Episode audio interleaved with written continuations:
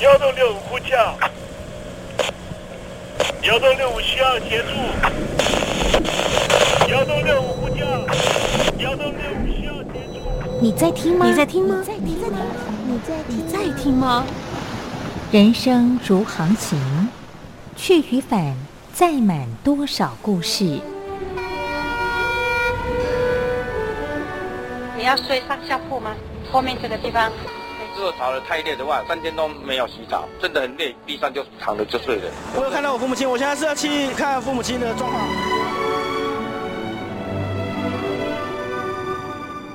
聆听故事湾，让每个故事找到属于自己的码头。我到了那儿以后，我们就往妈妈家去。我一到那边，就感觉我妈妈已经她能够活活下来都不容易，我知道。他没他没跟我讲，我也不敢问，好好苦。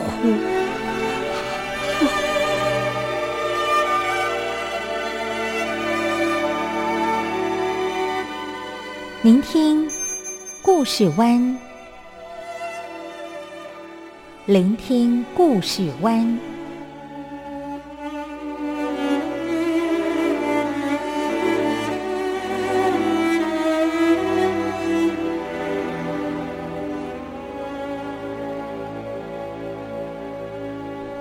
故事总有一个停泊的港湾。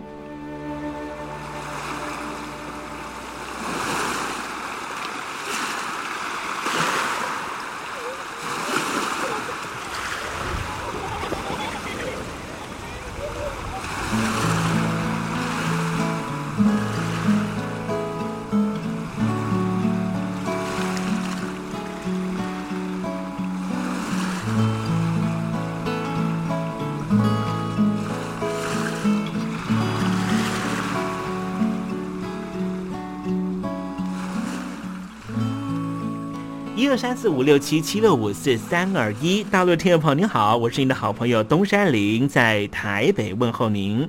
正在为您进行的栏目就是聆听故事湾，一二三四五六七七六五四三二一，全年无休，每天在空中为您服务。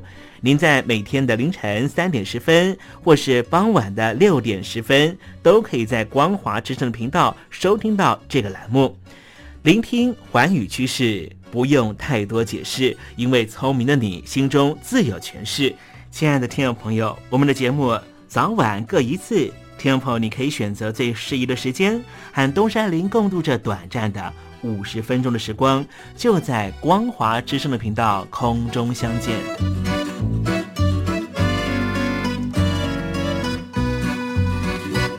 听众朋友，收听、聆听故事湾东山林的节目，到底能够听到什么样的内容呢？尤其啊，我们环宇全世界，焦点放到神州大陆啊，光是整个中国大陆呢，就有将近九千家不同的大大小小的电台了。我们的节目到底有什么不一样的地方呢？嗯，让东山林自吹自擂一下吧啊。宫中频道何其多，赵钱孙李挺能说。热点平地上直播，仔细听来差不多。直播室外领导多，你说他能怎么说？开场才说茶黑窝，碰上土狼不敢摸。主播低头翻翻稿，导播左右反复搓，想到孩子泪婆娑。好了好了，都别说，且听东山林怎么说。东山林不是红太狼，也不是那喜羊羊，亲亲海上一叶舟，才能自在自在说。客官呐、你拉把椅子随便坐，袒胸露背床上卧，怎么自在怎么做，就当这是自己家，自己家。睁大眼睛，show time！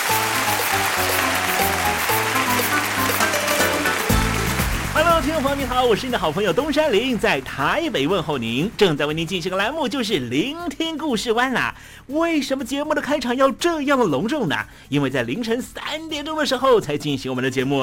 听众朋友可能正在打瞌睡之中，或是呢在睡梦之中，所以呢要赶快把听众朋友呢让那瞌睡虫踢到九霄云外啦。听众朋友，今天的节目非常的精彩，千万不要错过喽。那么精彩的内容到底包含了什么呢？赶快让东山林为您报告。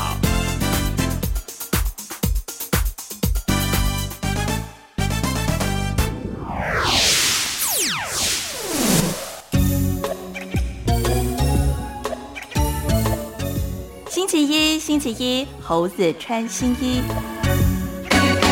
上太空啊，一直是人类的梦想啊。不过自从呢阿姆斯壮呢，在一九七零年代呢，哎做了太空说呢，登陆了月球之后呢，我们也很希望呢，这样的梦想变成庶民都能够呃实现的呃一趟太空旅程啊。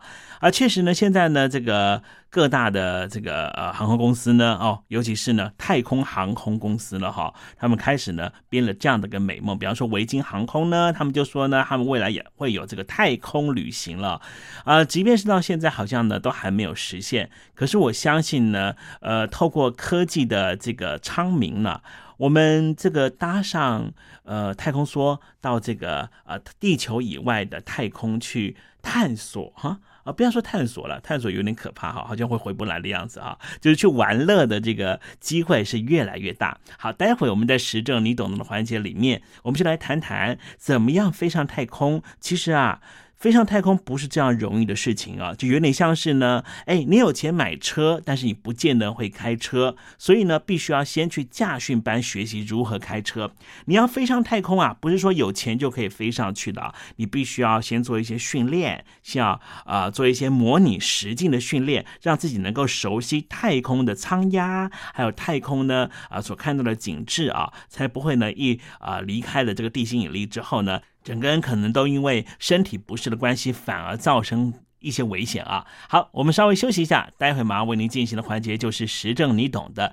今天节目的下半阶段要为您进行的环节就是文学星空哦。我睡着听爱情走过，只愿贴近耳朵，自己不说却还听说，明天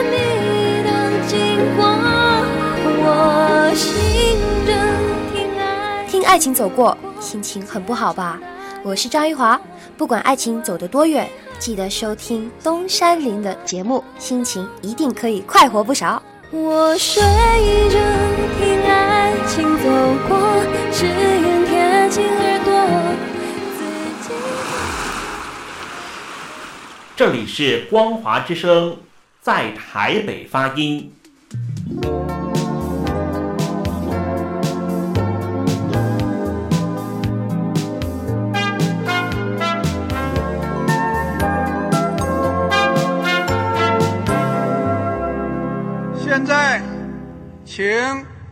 习近平同志讲话。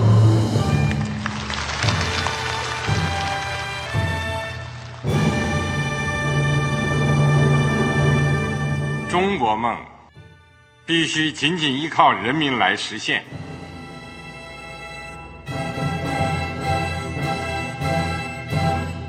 好国民得关心家事、国事、天下事。呃，谢谢发言人。我们注意到啊，现在那个外面有很多关于前中央政治局委员周永康的一些消息和报道。我不知道发言人对这个事情有没有什么可以呃透露、可以披露的。国家对于公示啊，不是什么东西都要公示的。我只能回答成这样了，你懂的。那么作为天津市来说，每年要偿还的这个公路建设的贷款量有多大？哎，这个。好国民得回避时政敏感议题，因为他这个这个事儿我就不好再说太细。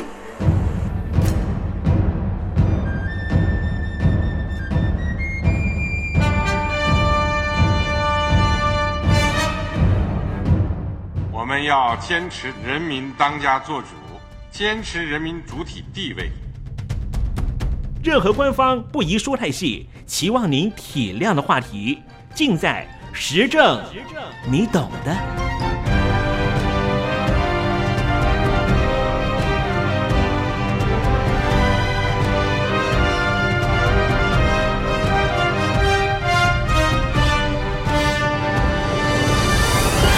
我只能回答这样了，你懂的。那些官方无法为您说太细的事情，就让东山林为您详细的说明白。天婆早上好，晚上好，正在为您进行的栏目就是聆听故事湾。此刻为您进行的环节就是时政，你懂的，一同关心焦点话题。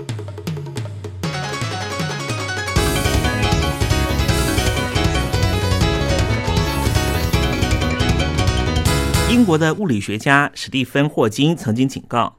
人类如果没有办法在一千年之内找到另外一个太空中的宜居地，人类恐怕会集体灭亡。今天我们来谈谈跟太空有关的奥秘。美国太空总署在二零一五年夏天的时候宣布找到了地球二点零杜普勒四五二 b 的消息，让很多太空迷振奋不已。似乎也代表距离人类移居太空的梦想又更进一步。杜普勒四五二 b 一年有三百八十四点八四天，属于岩石星球，表面有海洋消失之后残留的液态水。绕行的母恒星亮度比太阳多了百分之十，但是轨道距离比地球和太阳之间更远，因此。落在适宜温度的适合居住带，可是杜普勒四五二 b 距离地球一千四百光年，而且母恒星比太阳还要老五十亿岁，亮度和热度都很高，想要移居定居到这个星球，恐怕暂时还是难以成行。但是人类可以借由它了解地球未来的变化，人类最熟悉的月球。也是太空探索的目标。美国太空总署最近发表研究，估算在月球建立基地的计划，远比人们想象的便宜许多。建立月球基地就能够帮助人类学习长期太空旅行会面临的挑战，并且演练未来如何在火星建立基地。曾经和阿姆斯壮登上月球的美国太空人艾德林说。也许人类最终目标就是移居到火星表面。刚才我们提到，英国的物理学家史蒂芬·霍金表示说：“啊，人类如果没办法在一千年之内找到太空的另外一个宜居地，就会集体灭亡。”他也说，人类必须离开岌岌可危的地球，到太空生活，这是人类延续生命的保险。在人类还没办法移居到外太空的时候，其实人类的智慧。开始在地球上制造一些虚拟实境，让大家能够在地球上某一个空间里面感受一下，你仿佛就在外太空的感觉。当人类探索太空的历史已经有五十多年，科学家也开始思考创新的可能性，就像是如果不搭乘太空梭，如何进入太空呢？美国国家航空博物馆最近推出了。无垠穹苍的特展，希望透过有别于传统的展示方式，让大众认识航太科技的过去和未来。策展人和美国太空总署、波音公司及航空博物馆合作，脑力激荡出了很多互动装置和吸引大家的好点子，像是模拟影片、虚拟实境、触控面板等等。号称是航空博物馆成立以来最多互动设计的展览，让参观民众仿佛置身在太空之中。其中一处展间啊，还布置有太空电梯，在参观者四周围起了一个银幕，借由虚拟影片让民众体验从地面上升到云霄，甚至外太空。事实上，科学家正在研究。是否能够打造出一个类似电梯的装置，运送车厢到空中，甚至能够环绕地球？除了令人惊呼不断的创新科技之外，无垠穹苍特展也以离开地球、展翅高飞、远走千里、竞速疾行、装备升级和未来之梦连贯整个主题，引导民众逐步认识整个探索太空的过程中真正会面对到的问题。美国国家航空博物馆每年会吸引大约七百万人次到访，是名列前茅的热门景点。从一九七六年开馆以来，就不断的在进行科普教育。馆方表示，未来甚至打算把阿波罗的登月计划的历史以虚拟实境的方式重新呈现。透过虚拟实境，你能够看到什么呢？又或者说，你想要体验什么？如果能够利用虚拟实境的影像到达无法亲眼见到的地方，是不是一件令人感动的事情呢？有一位孝子啊，他为了实现父亲的太空梦，这名孝子叫做 Austin Hooper，他就拿了一台头戴式的显示器，放上了美国太空人阿姆斯壮在一九六九年执行阿波罗十一号任务的时候所登陆到月球的虚拟实境的影像，然后把整个过程啊录制下来，放在 YouTube 上面。在影片中，我们就看到了 Hooper 他的父亲戴上了头戴式的显示器，体验发射到太空、进入地球轨道的虚拟实境影像。甚至在阿姆斯壮登上月球，发表“这是我的一小步，却是人类的一大步”的感言的时候，能够和阿姆斯壮一同站在月球表面。当虚拟实境的影像播放到在地球轨道运行、俯瞰北美洲的部分的时候，Hooper 的父亲开始落泪，表示自己从小就想要当个太空人，但是这个梦想永远都无法达成。而这一切的体验让他感觉到真是不可思议、难以置信。而他小孩的贴心举动也替他的父亲一圆盼了一生的梦想。然而，让父亲圆梦成本竟然只要十块美元，你说这成本是不是非常低呢？这是一家美国旧金山的一家新创公司，叫做 Space VR 所提供的服务。为了要让使用者有更强的太空的感受，他们现在有个难关，就是如何把摄录像影机直接放在现在太空人所居住的国际太空站，而且是长期的放在上面。他们打算把一台三百六十度全景相机还有一些虚拟的现实设备放在国际太空站上面。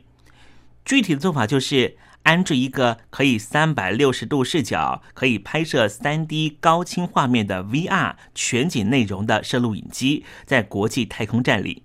Space VR 把设计好的 Overview One 的镜头部分透过合作方送上了国际太空站。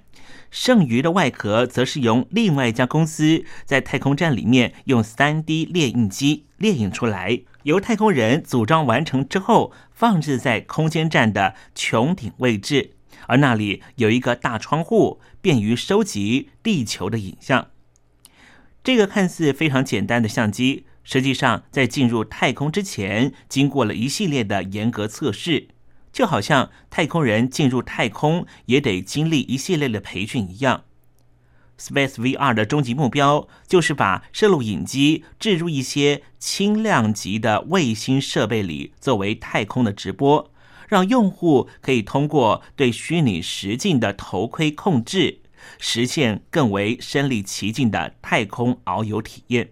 Space VR 的 CEO 表示，如果一切顺利的话。公司的这个摄影机将首先用于捕捉四组时长一小时绕地球飞行的影片，然后由合作方的合作伙伴通过无线的方式下载这一组影片。他表示，通过这个项目是为了让人们能够有一个看待地球的不同视角。在项目初步推出的时候，用户只要每个月付款十美元，就可以体验从外太空看地球。听起来比 Space X 这些公司所提供的太空体验项目似乎便宜了许多。有无数人的太空旅行梦，也许也可以透过虚拟实境的量贩实现。这一名执行长表示，下一步他们有可能在中国大陆寻求对 VR 感到兴趣的群体。这项计划在二零一六年开展。现在，3D 影片已经在全球各地的电影院风行，但是你能够想象吗？钢铁人不止从荧幕向你飞来，他更是身临其境的就在你身边。听众朋友，你可以想象一下，待在家里沙发上面就能够出游到外太空，或是从事危险的运动，却完全不会受到伤害。这些都是五零年代虚拟实境技术刚刚起步时候的愿景。如今，随着智慧居家科技逐渐普及，这些愿景即将实现。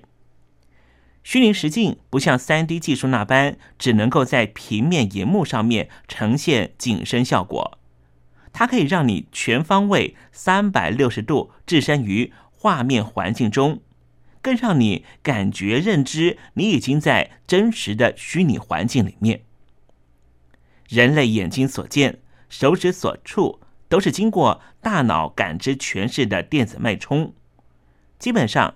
虚拟实境技术的运作方式就是愚弄你的感知，使大脑相信体验到的是真实世界的画面。但是，其实一切都是电脑制作出来的，就如同电视电影画面是欺骗我们人类眼睛的残留影像，而变成一个动画形式出现。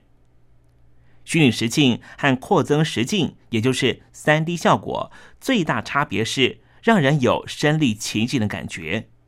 虚拟实境除了电脑游戏之外，其实有其他的许多运用。比方说，美军就采取近距离的作战策略训练器。这一项训练器利用虚拟实境来训练士兵和敌军作战，很像电脑游戏《决战时刻》或是《星舰迷航》里面所用的甲板的综合体。虚拟实境和扩增实境。所以，扩增实境指的就是三 D 效果，两者最大的差别就是让人能够有身临其境的感觉。虚拟实境也用于进阶的手术训练，并且被美国太空总署所采用。虚拟实境的环境就是要让人信以为真，这过程就必须要及时和互动者互动。你可以想想看，你是怎么和真实世界互动的？你可以触摸，可以拿起东西，感觉它的触感。当你开门或是捡起遥控器的时候，你就能够感受到这个物件的重量。而这些和物件的互动称为力回馈。假设你是一个游戏玩家，力回馈就是一个好的例子，就是你在中弹的时候，摇杆和身上的护具都会立刻的发出震动。这些统称为触觉系统。是建立仿真虚拟环境的基本要素，用来迷惑你的大脑。虚拟实境结合了很多技术，为使用者创造出令人信以为真的虚拟世界。其中，头戴显示器是最重要的配备。它利用所谓的立体观测的技术，让我们两只眼睛看到些微不同的影像。此外，每只眼睛前方的镜片更会提供景深资讯。因此，能够呈现围绕穿戴者视线中的完整影像。头戴显示器内也含有追踪软体，让使用者移动头部，虚拟世界也会随之转动。头戴显示器还内建有三轴陀螺仪、磁力计和加速器，都有助于精确追踪使用者头部的运动，让使用者对环境的感受更为真实。这三项技术决定穿戴者在四处移动的时候，透过头戴显示器所看到的影像。当使用者移动，所见到的画面随之改变。虚拟实境就是利用这种感知模拟来欺骗大脑，让你的大脑以为身临其境。动作也是虚拟实境能够让人信以为真的重要因素。比方说。美国有一家公司所开发出的跑步机，就是要头戴虚拟实境的显示器和操作器进行完美的结合。使用者必须穿上了一双特制的跑鞋来使用跑步机。当鞋子触碰到了具有条纹摩擦力较低的表面的时候，跑步机里面的平台也会随之移动，模仿出可能是在平地或是在山区的陆地上面，亦或是在水面上跑步行走的样态。当然，这些也都是要配合电脑绘图合成出一个环境。虚拟实境的系统究竟如何让你的大脑放下怀疑，将虚拟实境当成真实事件一样来做反应呢？一个令人信以为真的虚拟环境，必须拥有超高解析度的成像，头戴显示器中的画面更新率也必须至少每秒显示三十影格的数量，才能够制造出一个仿真的虚拟世界。触感和阴影和光影的效果组合也必须十分精确，缺一不可。此外，声音必须具有方向性，并且能够围绕使用者。才能够使使用者感受到如同真实世界般的声响效果。听众朋友，如果你一直认为《星舰迷航》中的全向甲板可以提供最终极的虚拟生活，那么即将问世的虚拟实境技术，也许可以让你在家里面体验使用全向甲板的感觉。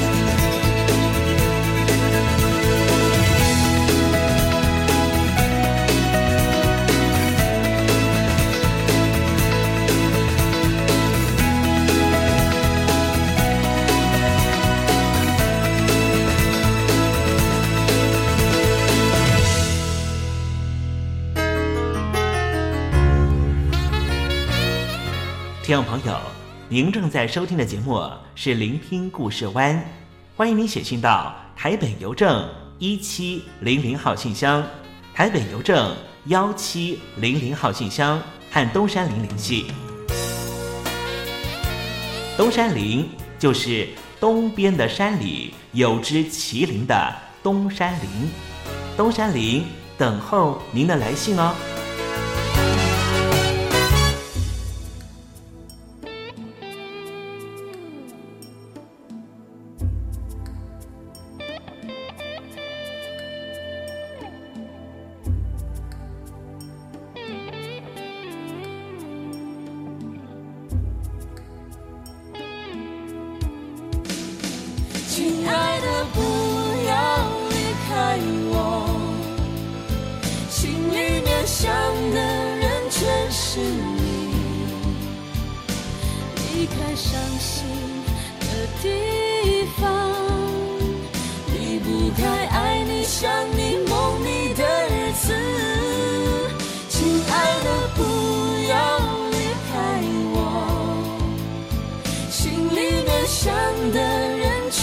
是你，怎样孤单来过日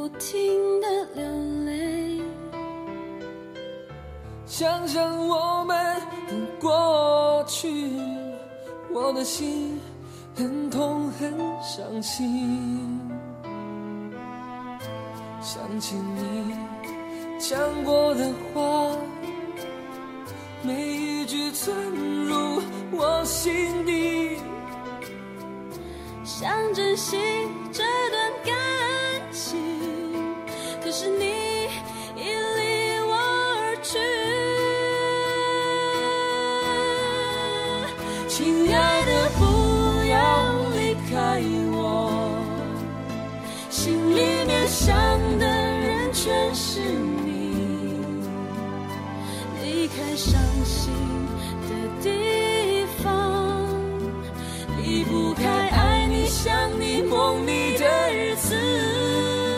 亲爱的，不要离开我，心里面想的人全是你，怎样孤单来过日子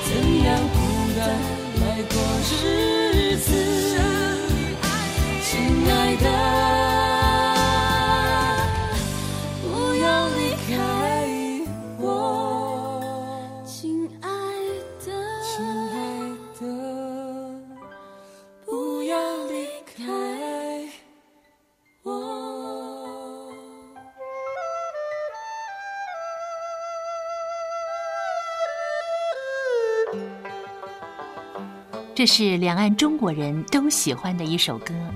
小城故事多，充满喜和乐。如果主持人播错了速度，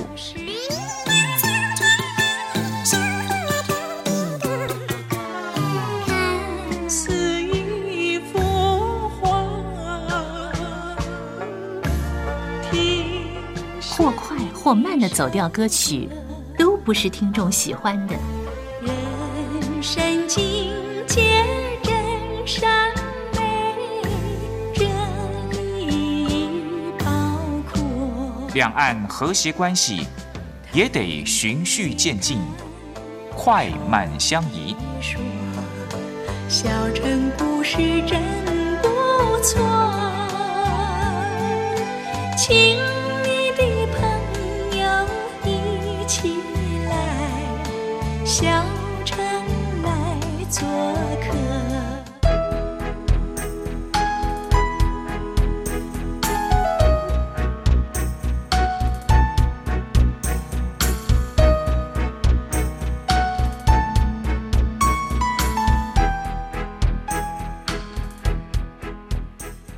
生活中少不了知性的真，生活中少不了理性的善，生活中也少不了感性的美。光华之声，永远陪伴您，生活在真善美的世界。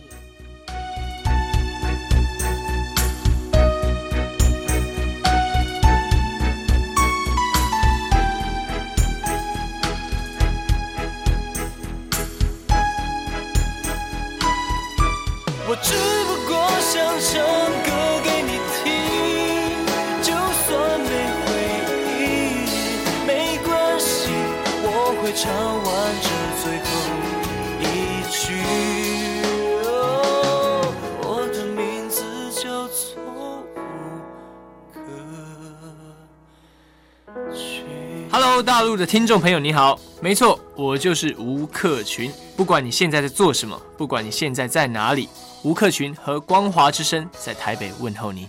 我只不过想唱歌给你听，用尽我全力，一首歌。这里是光华之声。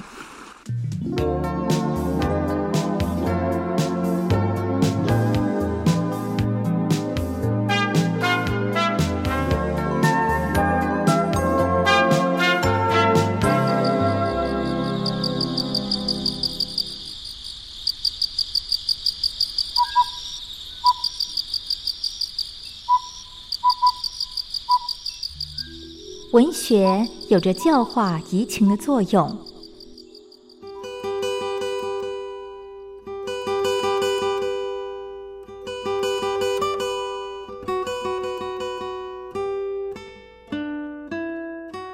它开辟了你我的视野，转变我们的气质，陪伴我们度过生命中的每一段起伏跌宕。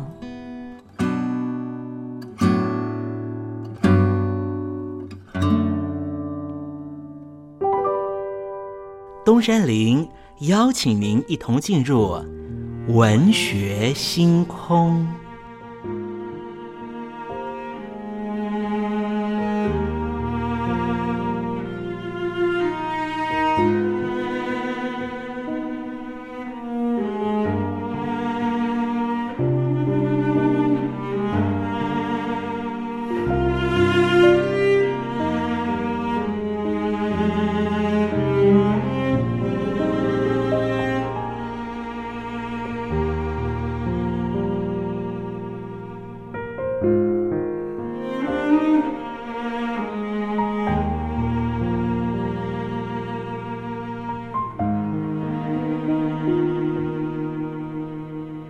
文学星空，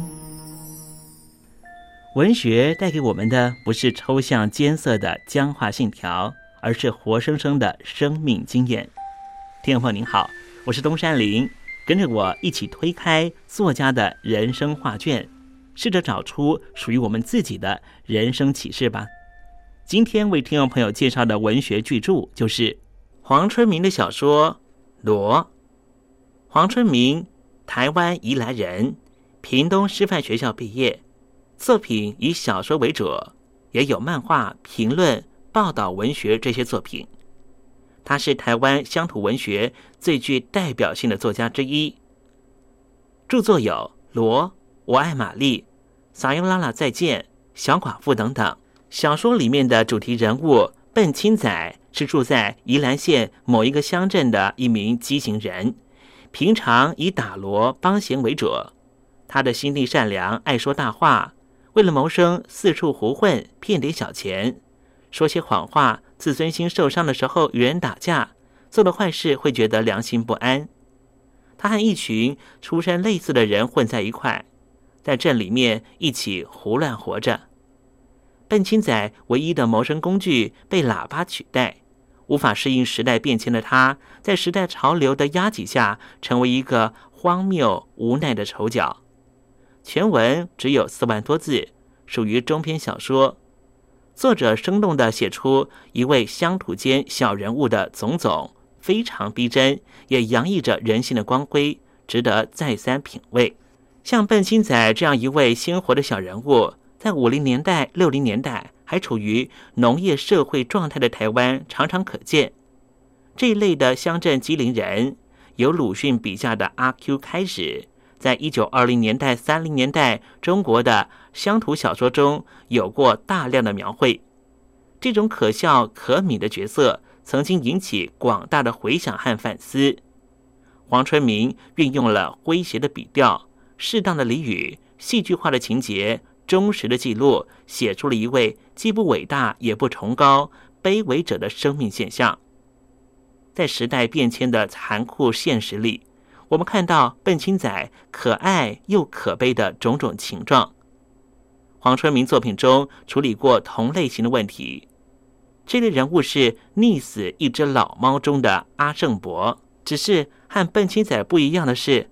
阿胜伯是以身殉抵抗了新潮流的来袭，这种由农村社会过渡到工商业社会所产生的敌意、不适应的状况，也是许多乡土作家，例如台湾作家王申和、宋泽来的作品中常常表现的主题。只是在塑造人力的功力上，无疑是黄春明最具有忠实呈现的能力。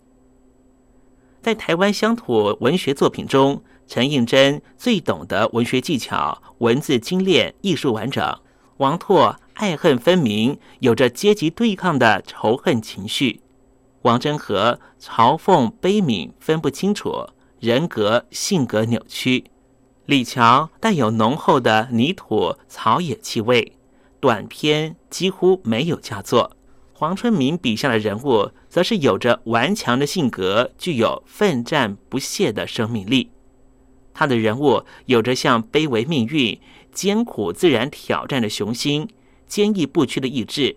例如青帆宫，有处在恶劣环境中仍旧不失望、不失爱心的妓女白梅。黄春明创造出健康浑厚、不自怨自怜、强大的普野力量，而这种力量正是中华民族农民们典型的性格，与天与命运做不休止的搏斗。人的意义也在这历程中完全呈现，是乡土文学里最具积极意义的。黄春明的作品当然也有缺点的地方，例如有些作品过于粗糙，文字使用不当，嘲弄过度，情节失真，而且近期作品素质不佳。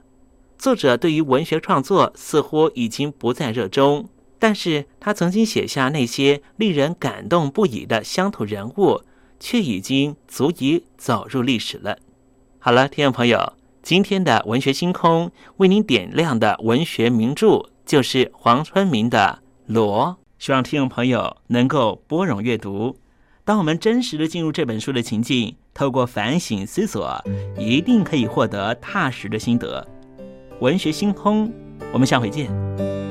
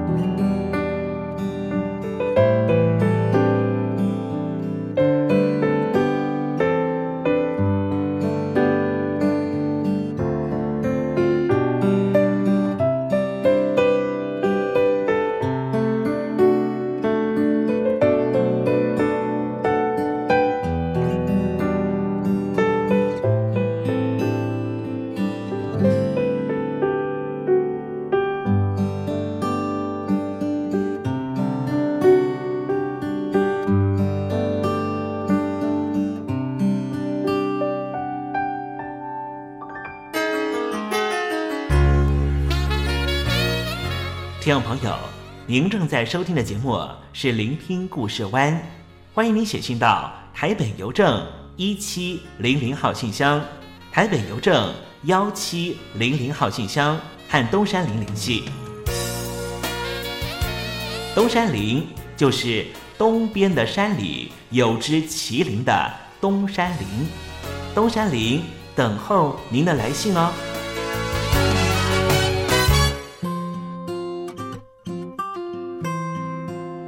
刚刚在台湾的高雄开完演唱会的蔡依林所演唱的歌曲《及时生效》。揭晓，应该是爱情在半路抛锚，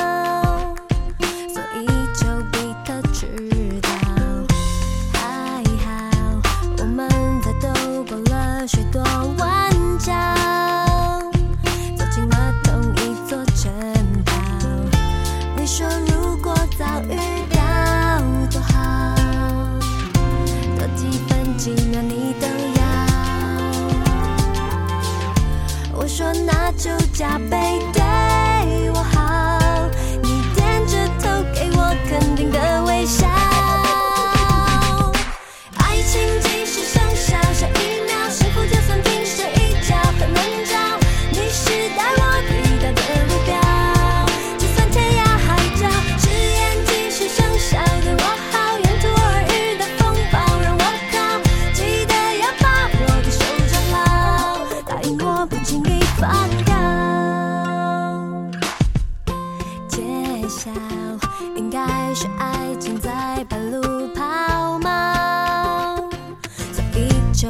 的知道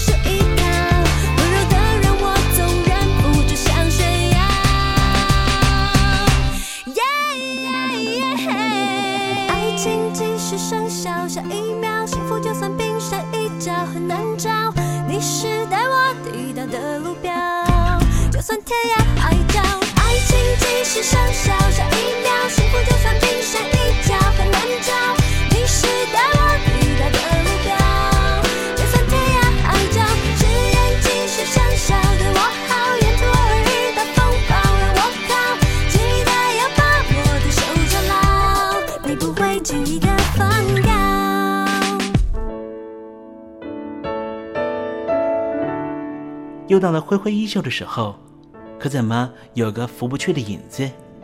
原来是明月高挂起风了，风中都是你。今天的短暂相遇，东山林已经想方设法的营造出月圆花好。亲爱的你，还满意吗？无论咱俩的短暂邂逅是否让你难忘，都请你务必挥挥衣袖，别带走一片云彩。因为东山林不想成为你明日的羁绊，清空行囊，才能够收集更多精彩，也才能够他日再与东山林分享你那一路上的风光，不是吗？